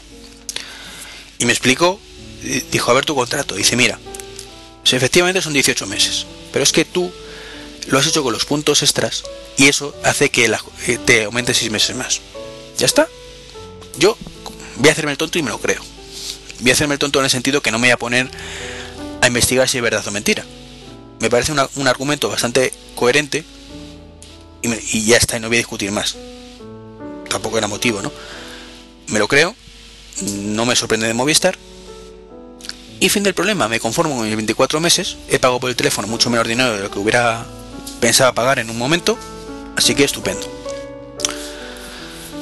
Pero no, Movistar no, Movistar te tratan con una falta de respeto completa vamos, que porque había firmado, o sea, si hubiera dependido mi firma, de verdad lo digo, del payaso ese, se queda con el iPhone y, en la mesa. Digo, ahí te quedas. Un normal, que me dio otra compañía. Y cuando me llamen para preguntar por qué, voy a decir que por tu puta culpa. Me indigno este tío, de verdad. Se nota, ¿no? Bueno, venga ya sí me meto en la experiencia de después de 48 horas de uso, que llevo una hora ya de podcast, con el iPhone 4. De lleno. Y es que según te lo dan, la caja es muy, muy, muy pequeñita. Muy minimalista. No me gusta la foto. O sea, me parece un poco absurdo y ya lo dije cuando salió. Eh, no sé si lo comenté por Twitter o aquí, bueno, yo que sé, da igual. Que sea una caja blanca y la carátula negra. Me entendería que la caja sea blanca para los iPhone blancos, esos que no han salido todavía y que no sabemos cuándo saldrán si es que salen. Y negra para los negros. Y además, como me gusta más el negro, pues no supone un problema que no salga el blanco para mí, ¿no? Pero la caja que sea blanca no, me acaba de convencer. Y la foto, pues tampoco. No sé. Me parece muy, muy rara en comparación con los modelos anteriores. Pero es muy, muy pequeñita. Tanto que dices, ¿cómo, cómo pueden meter aquí todo? Pero sí entra, entra. Entonces lo abres, ves el iPhone. Y la verdad es que. Eh, a ver cómo lo digo. Es que el Tito Jobs hay una cosa que tiene más razón con Santo. Y es, os lo dije al principio, hace mucho tiempo, cuando salieron las filtraciones de Gitmodo, que me parecía feo, feo, feo. Feo de cojones, además dije. Pero de tanto verlo, cuando ya lo coges dices, me gusta más el anterior, pero bueno, no es tan feo. Y es que cuanto más lo ves, más te va gustando. Ahora llevo 48 horas con él y es que casi me gusta más ya que, que el anterior. Eh, que la parte de abajo sea de cristal me parece muy bonito, pero me gustaba más la forma redondeada del otro. Pero entiendo que si lo hace redondeado, no puedes hacerlo tan estrechito como es. Entonces soy consciente que hay que sacrificar un poquito la estética quizás para que sea tan delgadito. Es que es muy, muy, muy delgadito. Podría serlo más, eh, también es cierto que dice no puede ser conveado y que sea del mismo grosor bueno, todavía no hemos llegado a una altura de, la tecnología que sea capaz de, eso quizás. Entonces, es cierto lo que dijo Jobs en la presentación cuando dijo, hay mucha gente que dijo, ¿cómo puede ser que esto haya diseñado Apple? Y sin embargo, cuando tengáis en vuestras manos, os gustará más que ninguno. O algo así, no recuerdo la frase exacta. O cuanto más lo uséis, más os gustará, pero... Y es así. Yo ahora lo veo y me encanta mi iPhone 4. Es así mi sentido de la estética ha variado por completo. Y aunque me encanta el modelo anterior, no voy a decir que me guste más este, a ver si me entendéis. Como he dicho, me gusta más el modelo anterior quizás en la parte de atrás, pero el arco de metal me gusta mucho. No, no, me gusta físicamente. Eh, la... Pasamos a la pantalla. Eh, la primera vez que lo he visto en la pantalla lo primero que piensas es, vamos a ver la retina display está tan famosa, si es para tanto. Y al principio no es para tanto. Tú lo ves, sí, se ve más, más vivo el color, se ve con más resolución, pero no, no notas mucho más, y un poquito más de nitidez en algunas letras. Las fotos, la verdad es que se nota, pero no tanto. Se nota, evidentemente, pero es pasable. Dices, bueno, pues vale, pues tengo más, lo veo mejor que el otro. Pero entonces llegamos a, bueno, antes, la parte esta que, también comentaron, se comentó mucho es que estaba como el cristal pegado a la pantalla, con lo cual parecía que estuviera superpuesto en la imagen. Eso es exagerar mucho desde mi punto de vista. Hay que me Evidentemente, hay menos distancia del cristal a la imagen que con el modelo anterior. Pero superpuesto, superpuesto no queda. Se nota, ¿vale? Es mejor, pero no es algo tan llamativo. Pero llegamos al momento que te pones a leer texto. Te pones a leer el Twitter, te pones a ver páginas web. Y ay, amigo, ¿cómo cambia la cosa? Yo no he visto tanta nitidez en ninguna pantalla. Y me ha encantado. O sea, digo yo que una cosa que pensaba que tampoco me llamaba mucho la atención, leer en esta pantalla es una auténtica gozada los Twitter los tweets. Tweets, noticias, lo lees como si estuvieras leyendo un papel. Hay que verlo realmente para, para saber lo que se siente viendo la pantalla esta de Retina Display. Hasta el punto que es cierto que, exageré un poquito y que me lo dijeron por Twitter, eh, te un poco. Y, y, ahora digo lo que dije, y es que yo cuando me compré el iPad, hace dos meses escasos, no llega, no, sí, dos meses, dos meses. Eh, cuando lo utilicé el primer día, típico, coges el iPad y ya no lo sueltas y, todavía es el iPhone, lo dejas así relegado un ratito y hasta el día siguiente casi no, no lo vuelves a tocar, ¿no? Pues del pantallón que tiene, lo bien que se veía, cuando ves el iPhone dices, joder, qué pequeñito me parece el bicho este, ¿no? Bueno, pues ahora, fijaros que, que yo estoy contento con mi iPad. Después de estar utilizando prácticamente todo el día de ayer el iPhone, ayer no toqué prácticamente el iPad más que un par de veces. Cuando después de leer la retina display, noticias, todo el día con Twitter que estuve, me he pasado el iPad, la sensación de la pantalla no es, eh, y ahí es donde me dijeron que exageraba, ¿no? Eh, dije, me parece malísima. Es cierto que esa palabra es errónea, no es malísima, no te parece malísima, ¿no? Y ahí acepto que, me llaméis exagerado pero no es tan buena ya. Es como que hemos eh, que, hasta hace unas horas era una auténtica maravilla la pantalla ahora es, pues sí, se lee bien, pero nada en comparación con la Retina Display. Ojalá sean capaces de incorporar la Retina Display al iPad, porque mm, tiene que ser la hostia. lo digo de verdad, leer un libro con esta pantalla tan grande, con esa resolución, la hostia. Lo que no sé es si serán capaces en menos de un año de sacar una pantalla de 9 pulgadas, casi 10 pulgadas, con esa resolución. Porque hablamos de 300 puntos por pulgada, con lo cual, a ojo, porque no me he puesto a calcularlo, sería yo creo como meter la resolución de los iMac de 27 pulgadas actuales en una pantalla de 10 pulgadas. Y pensar qué bicho de procesador ¿eh? gráfico hace falta para mover eso. Evidentemente para mostrarte esto no hace falta. Pero para mostrar, por ejemplo, gráficos en 3D ¿Vale? Estamos hablando de una gráfica de la hostia. Entonces, ojalá me equivoque, pero me da a mí que sería demasiado bonito. Quizás se quede algo a medio camino. Una no retina display pura a 300 puntos por pulgada, pero a lo mejor, pues bueno, 200 o algo así que, que aumente la resolución del, iPad bastante, pero sin llegar a ese nivel de perfección que, que tenemos en la retina display. Entonces, bueno, nitidez de las letras, quitarnos el sombrero, y solo por eso ya merece la pena el cambio. Pero bueno, pasamos a más cosas. La pantalla, como he dicho, la caña. Velocidad, muy muy fluido. ¿Va? Exactamente igual de fluido que puede el, iPad, sobre todo después de sacarlo la caja. Claro, mm, luego ve las, las cosas y vídeos que por internet, pruebas tal, de, de benchmark y rendimiento y te das cuenta y dices, joder, mm, tiene el mismo procesador que el iPad, ¿por qué hay tan poca diferencia respecto al 3GS en rendimiento? Porque va mucho más fluido, es cierto, pero cuando es una aplicación pues tampoco es tan tan diferente, es a lo mejor un 80, o sea, un 20% más rápido únicamente. la respuesta es muy sencilla, a pesar de incluso llevar el doble de RAM que el iPad. Y es la pantalla. O sea, tú para mover una resolución mucho más grande requieres mucho más procesador. Entonces, yo creo que ahí es donde se va el, rendimiento extra, pero con todo y con eso va muy muy fluido. La multitarea funciona mm, genial, pero genial, genial, genial. Mucho mejor que en el 3GS, en el 3G no porque no hay. Y digo mucho mejor porque en el 3GS tiene un pequeño problema que yo me siento engañado. No engañado, sino que es una limitación que está ahí y aprovecho para meterlo aquí en medio. Y es que, por ejemplo, no, no eh, funciona de la siguiente manera. Tú vas abriendo aplicaciones, te la vas dejando ahí, y cuando requiere más RAM, o sea, los que requieren proceso en segundo plano, pues te deja el segundo plano ahí funcionando. Las que simplemente se quedan paradas, pues se quedan paradas ahí, no consumen RAM y no molestan, con mucho, un poquito de RAM. Entonces, bueno, pues cuando el iPhone requiere más memoria, cierra la, más antigua y a seguir funcionando. Y eso funciona bien, realmente funciona bien.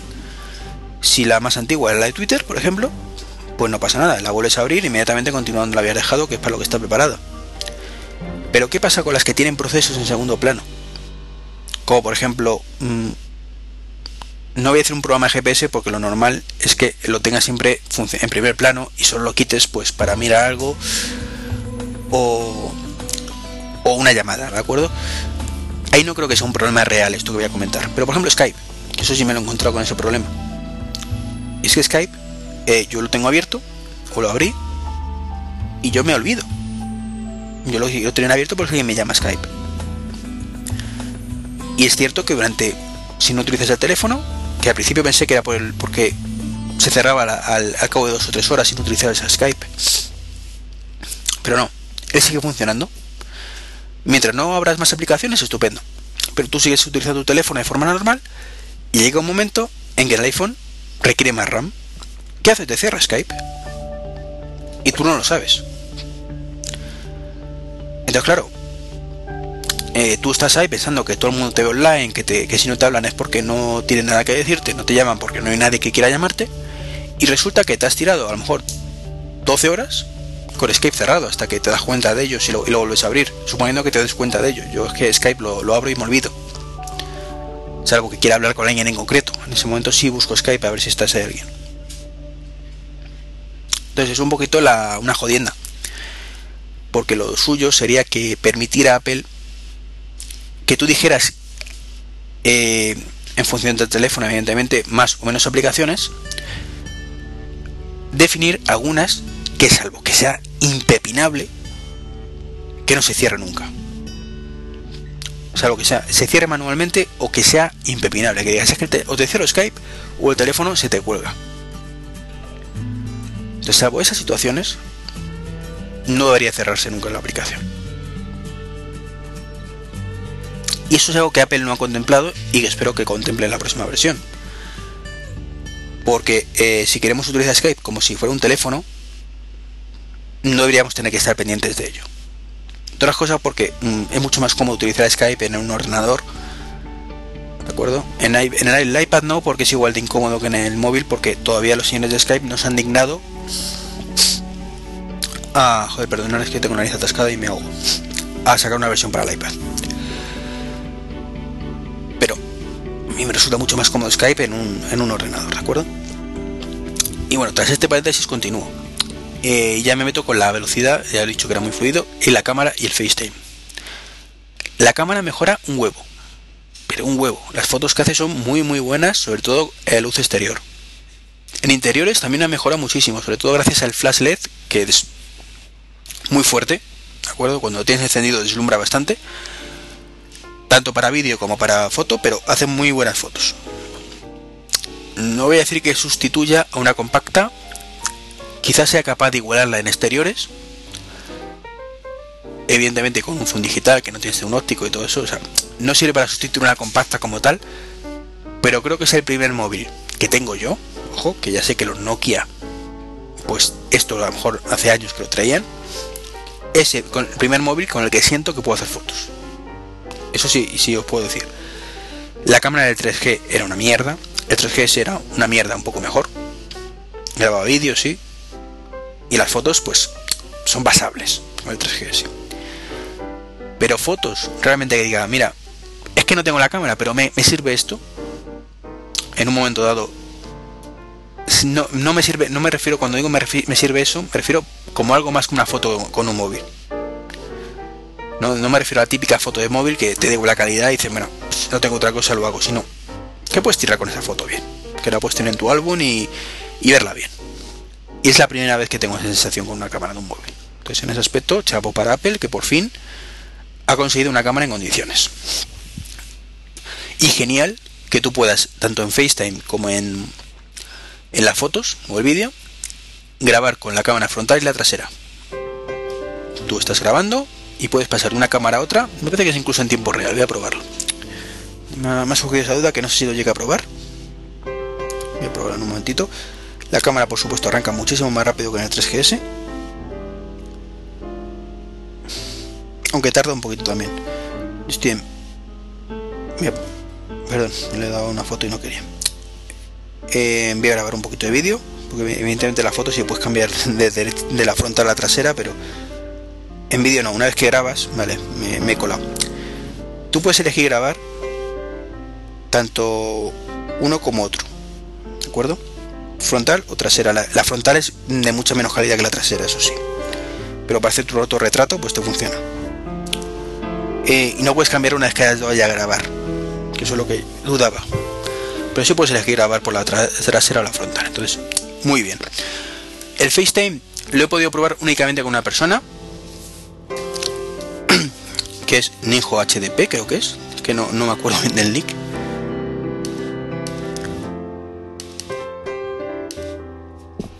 Sí, no, es que me, me, he liado yo, perdón. Ninjo CNP. N-I-N-H-O-C-N-P. Eh, la verdad es que nos pudimos ver, un saludito por cierto, a, a. Se llama Francisco Javier, para que lo sepáis, que un majo. Bueno, pues mm, probamos tres minutos, porque luego se cortó y fuimos incapaces de engancharlo otra vez. Pensamos que es por algo del router, puede ser el suyo, el mío o los dos. Mm, Hay que abrir unos puertos, tal. La verdad es que como no he probado con más gente, no sé si, si funcionará o no. Pero, eh, pues la verdad, funciona muy bien. La calidad de imagen es muy buena, se oye muy bien. Y hay una cosa que creemos, creemos porque hasta no llegue la factura no estamos seguros. Y es que eh, puedes incluso llamar a través de FaceTime si hace una llamada física. Digo que creemos porque no sé si, aunque le des a FaceTime, no te hace por debajo una llamada física y luego lo cambia. Pero si yo llamo, por ejemplo, a ver, uno que tenga aquí, que yo sepa que tiene el iPhone 4, que hay poca gente todavía. Venga, a Rapon Chip. ¿De acuerdo? Vamos a ver si está por aquí Rapon Chip. A Mario. Tengo un botón más, ¿de acuerdo? Que se llama FaceTime. Abajo, si miren los contactos, pone enviar mensaje, compartir contacto, añadir a favoritos y FaceTime. No voy a llamarle porque no está durmiendo estas horas, ¿vale? Pero si yo pulso en FaceTime, te hace una llamada de FaceTime directamente. No hace falta que yo llame a Mario, en este caso, ¿de acuerdo? Y después cuando le tenga el teléfono, y espera, te llamo por FaceTime y pulso el botón de FaceTime tal y como, como lo hacían en las demostraciones. Entonces puedes llamar directamente a través de FaceTime, creemos que es gratuito, creemos, ya que va a través de Wi-Fi. Entonces funciona muy bien. La pena es que solo es a través de Wi-Fi. A ver si en principio del año cumple por una vez un plazo Apple, porque cada vez que dice no está disponible hasta tal fecha, no hago más que acordarme de, las push, de las app push, y no hago más acordarme de otra cosa que no recuerdo, bueno, mm, ¿qué era? Otra de estas que ha tenido también. Ah, sí, lo, el Game Center, por ejemplo, que también iba a ser con el iPhone 4 y mirar dónde está. Hasta noviembre nada. Y cosas así, ¿no? Que Apple cuando dice un servicio va a entrar en tal mes, en fin, con, con pinzas hay que coger eso. Entonces con, con 3G realmente sí será útil. Mm, Yo, por ejemplo, a mi mujer le... Ella se va a quedar con mi 3GS. Y hay una, me da muchísima pena que no tenga la cámara frontal. Digo, joder, porque mm, si estuviéramos en el trabajo, pues te podría llamar y nos veíamos un ratito. Que diréis, anda, vete por ahí, ¿no? Que ya luego la ves en casa. De acuerdo, pero la opción, siempre me gusta tener la opción, ¿no? Yo que soy un enamorado de la videoconferencia y demás. Pero sin embargo, claro, dice, bueno, es que aunque tuvieras un iPhone 4, tú en tu trabajo no tienes wifi y yo la mía, el mío tampoco, con lo cual tampoco podríamos vernos. Eso le quita un poquito de, de gusterrina al asunto, ¿no? Entonces, a ver si, si es cierto que para principio del año lo habilitan el 3G, aunque se vea un poquito peor porque me, me gusta la idea de verme con la gente. Más cositas. GPS, buenísimo, buenísimo, buenísimo. Mejor incluso que el del iPad, que ya de por sí era cojonudo. Con el 3GS en casa no me localizaba ni lo pretendía, evidentemente. ¿Vale? Porque es un GPS. Y asumo que estando en casa, pues eh, estás dentro de los muros y está que no salgas a la calle, nada. La evolución del GPS en los iPhone ha sido meteórica. Eh, con el 3G yo recuerdo un viaje a Valencia donde se iba la cobertura cada 2x3 insufrible, insufrible. O sea, dije, de hecho, cuando anunciaron el TomTom con el Car Kit, dije, joder, es que voy a tener que comprarme el Car Kit porque es que con esto, en cuanto te metes en ciudad, se te va la señal a tomar por culo. Luego salió el 3GS. Y tras probar el GPS, pues eh, decidí no comprar el Car Kit. A fin de cuentas, funcionaba decentemente. ¿Decentemente qué significa? Suele funcionar bien, aunque en algunos momentos en ciudad y en calles estrechas se te va la mierda. No es lo mismo mmm, en dos horas que se te vaya la mierda tres veces, como ocurre con el 3GS, que como me pasó en este viaje que os comento a Valencia, donde es que desde que entré a Valencia era mm, voy y vengo la señal constantemente. Con lo cual, pues para llegar a un sitio daba mil vueltas porque mm, perdía la oposición, no me avisaba a tiempo de las cosas, mm, encima había obras, en fin, fue un desastre de viaje en el coche, ¿eh? me lo pasé muy bien en el viaje. Entonces, pues con el 3G es insufrible, con el 3G insufrible, insufrible, con el 3GS pasable. Como GPS puede funcionar. Pero es que con el 4G, con el 4, perdón, me localiza dentro de casa. Con el iPad también, ¿eh? Ojo. Pero me da la sensación de que con el 3GS, o sea, con el 4, va incluso mejor que, el iPad. No pierde la posición más que los túneles. Es el único sitio donde me puso eh, ayer que estuve, mm, hice un par de viajes con el coche. Y no me perdí la posición nunca, desde que salí de casa me, me localizó. Mientras que con el 3GS pasaba un ratito hasta que me posicionaba. Incluso si lo encendéis en casa, os localiza a cabo de un rato. me parece chapó lo que ha hecho Apple con el, eh, con el GPS, que poco más. O sea, ya es la siguiente fase es que me localice los túneles, incluso cuando viene el metro. Y entonces ya apagámonos. Pero creo que para eso aún queda, ¿no? Y bueno, ya no me enrollo más. Venga, ya estoy terminando. Además estoy hoy solo y creo que un podcast de doble duración de lo habitual ya es muy muy largo para, para escuchar a un solo tío que es un pesado me falta batería y cobertura, que voy a ser muy breve. Muy breve. Joder, creo que en la mitad del podcast no me vais a entender por el tipo de, voz y pronunciación que, tengo hoy, pero bueno. Si no me entendéis, me lo decís y os lo vuelvo a repetir en algún podcast o, por Twitter o por los comentarios. Batería. Eh, mejora el 3GS, al menos lo que he visto. Sin embargo, no me fío mucho. Y os explico por qué. Yo cuando compré el 3GS y me duraba la batería un día y medio, dos días. Hoy en día no me llega a las 8 horas. Entonces claro, que el, 3, que el 4G, joder con el G que no es G, el iPhone 4 me dure ayer, mm, como estuve cargando con el GPS desde la 1 de la tarde, y le metí más caña, más caña, que yo creo que en la vida le he metido tanta caña a un teléfono, y a las 12 de la noche todavía le quedaba un 10%, es significativo, ¿no? Para mí significa que dura mucho la batería. Y es que sí, ayer estuve todo el día con Twitter con el 3G, o sea, con el 4G, con el iPhone 4, perdonar. Entonces, que durara tanto me sorprendió. Pero no recuerdo cuánto me podría haber durado el 3GS en ese momento. Entonces, que va a durarme más, lo, asumo que es así. ¿Cuánto más? No lo sé. El tiempo lo dirá. Porque es que, mm, de hecho, voy a llamar a Apple a ver si me pueden cambiar el 3GS por otro, porque es que la batería ya clama al cielo. O sea, yo ahora mismo me meto lo, saco por la mañana al 100% cargado y cuando llego al trabajo una hora más tarde, lo único que he hecho ha sido escuchar música, pues me han bajado un 15%. Entonces, bueno, creo que no es lo suyo. Y llegamos a la antena gate, la cobertura. Pues no lo he notado. O sea, para mí es tan buena o tan mala como el 3GS. Que eso, que solo por eso me resulta ya bastante decepcionante. ¿eh? El, o, va a ser reír, ¿no? Pero para mí, el motivo, porque cuando salió el cuadro, quería para, para cuando, para mí, que me lío, cuando salió el 4, mi principal motivo para cambiarme era precisamente que las antenas fueran por fuera y que aumentara la cobertura, porque yo donde trabajo, lo he dicho alguna vez, estoy en una zona donde la cobertura no es muy buena, me consume mucha batería también por eso, y está constantemente yendo y viniendo el 3G. Y no me gusta. Entonces pensé que con el 4 la cosa variaría. Eh, lo encendí en mi trabajo y sinceramente me daba más o menos la misma cobertura que el 3GS. Para lo bueno y para lo malo. He hablado con él y no, no he perdido la llamada ni nada por el estilo. Tampoco me he puesto a hacer la tontería de que tapo la esta. Creo que mm, si la tapo a posta y se va la cobertura no es significativo. Lo suyo es que, no, que funcione bien como tiene que ser es cuando estoy hablando por teléfono con ello. Ya sé que si el Nokia tapo la parte de arriba se me va a ir, sé que si la BlackBerry tapo la parte de abajo se me va a ir, y sé que si tapo la esquina izquierda o derecha, según como lo mires del teléfono, se me va a ir, y el 3GS si tapo la otra se me va a ir. Vale, mm, Apple tiene razón en que es algo que ocurre en todos los teléfonos, así que da igual. Pero es que mm, lo importante es que tú cuando lo cojas para hablar normal, mm, no se te vaya. Y a mí al menos no se me ha ido. Entonces, bueno, tampoco es que haya hecho mil pruebas y entonces mi, mi concepto relativo. Eh, se me ha olvidado comentar una cosa, es el tamaño respecto al, iPhone anterior.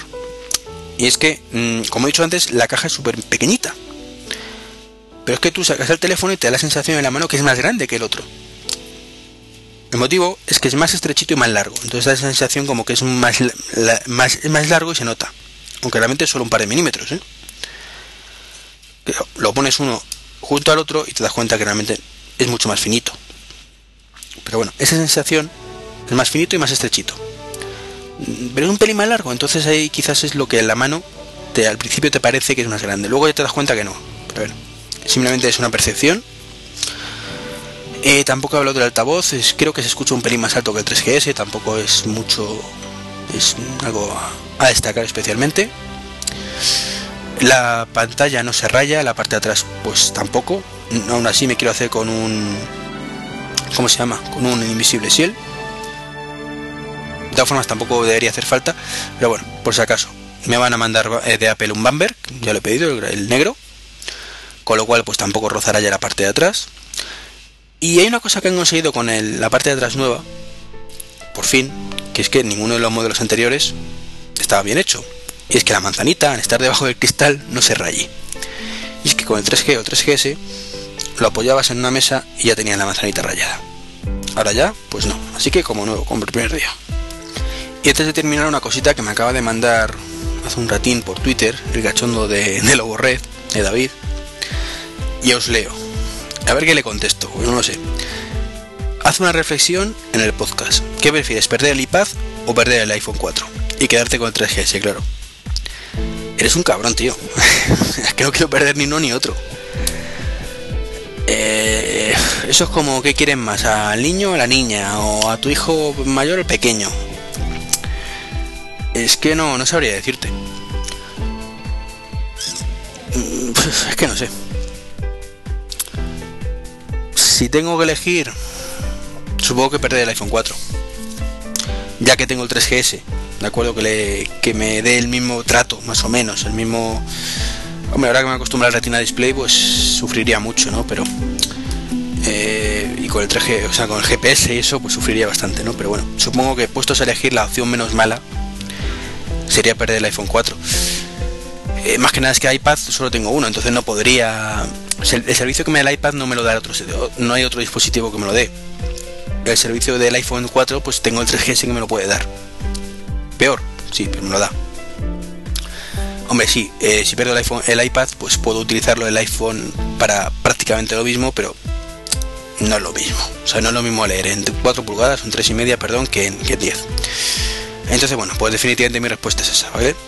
Si tengo que elegir con todo el dolor de mi corazón, pues elijo perder el iPhone 4, aunque no tengo intención de, perder ninguno de los dos, ¿eh? Cabroncete. Y con esto y un bizcocho pues hemos acabado. Mm, perdonadme la longitud del podcast, perdonadme que me enrolle tanto, os he dicho, es domingo por la mañana, estoy un poquito dormido y me cuesta centrarme, pero bueno, espero que os haya sido de utilidad. Para contactar como siempre, trek23.com es el blog, trek23 a secas en Twitter y correo electrónico pues 23 gmail.com o arroba me.com. Y ya está, con esto y un bizcocho, nos vemos en el próximo podcast. Hasta luego.